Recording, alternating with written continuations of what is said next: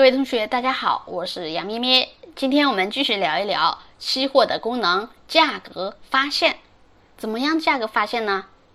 期货的价格发现功能，它是指啊，期货市场可以预测现货市场未来的一个价格变动趋势，发现未来现货价格的一个变动情况。可以这么说，现货价格是变动趋势的晴雨表。咱们呢，还是举个例子啊。比如在郑州商品交易所上市的红枣、苹果这些，我们是不是非常熟悉？因为有很多农户，对吧？他会种苹果、种红枣。那这种农产品呢，它又受天气的影响比较大。如果降雨太多或者降雨太少，气温太高或者太低，产量呢都会受到影响。比如苹果的产量，对吧？那进而也会影响现货的价格。如果这一年苹果产量非常非常少，那么价格肯定会提高。如果这一年苹果的产量非常非常多，量多，那么价格一般会走低。所以啊，这些消息如果一出来，期货市场立马就会有反应，反映出未来苹果、红枣现货价格是高呢，还是说在走低呢？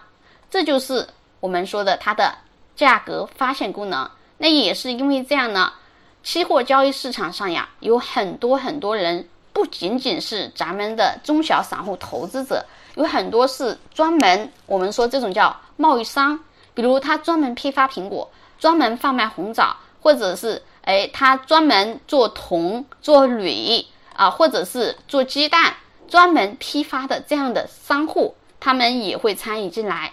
参与的一个重要原因就是，第一，它可以发现价格；第二呢，就是我们前面说到的，可以规避风险，可以。盈亏冲抵，好，那么第三个就是资产配置功能。好，资资产配置功能呢，其实洋洋之前也聊过一些。简单来讲，就是鸡蛋不要放在一个篮子里，要进行合理的资产配置，也是家庭需要的。那么这里的期货投资啊，它就是投资中的一种。我们有朋友对吧？可以。开通股票账户，你可以交易股票，但是股票的行情如果不好呢，对吧？因为我们的 A 股啊，它只能做多，只能做多，看对了方向，你才能有可能赚钱。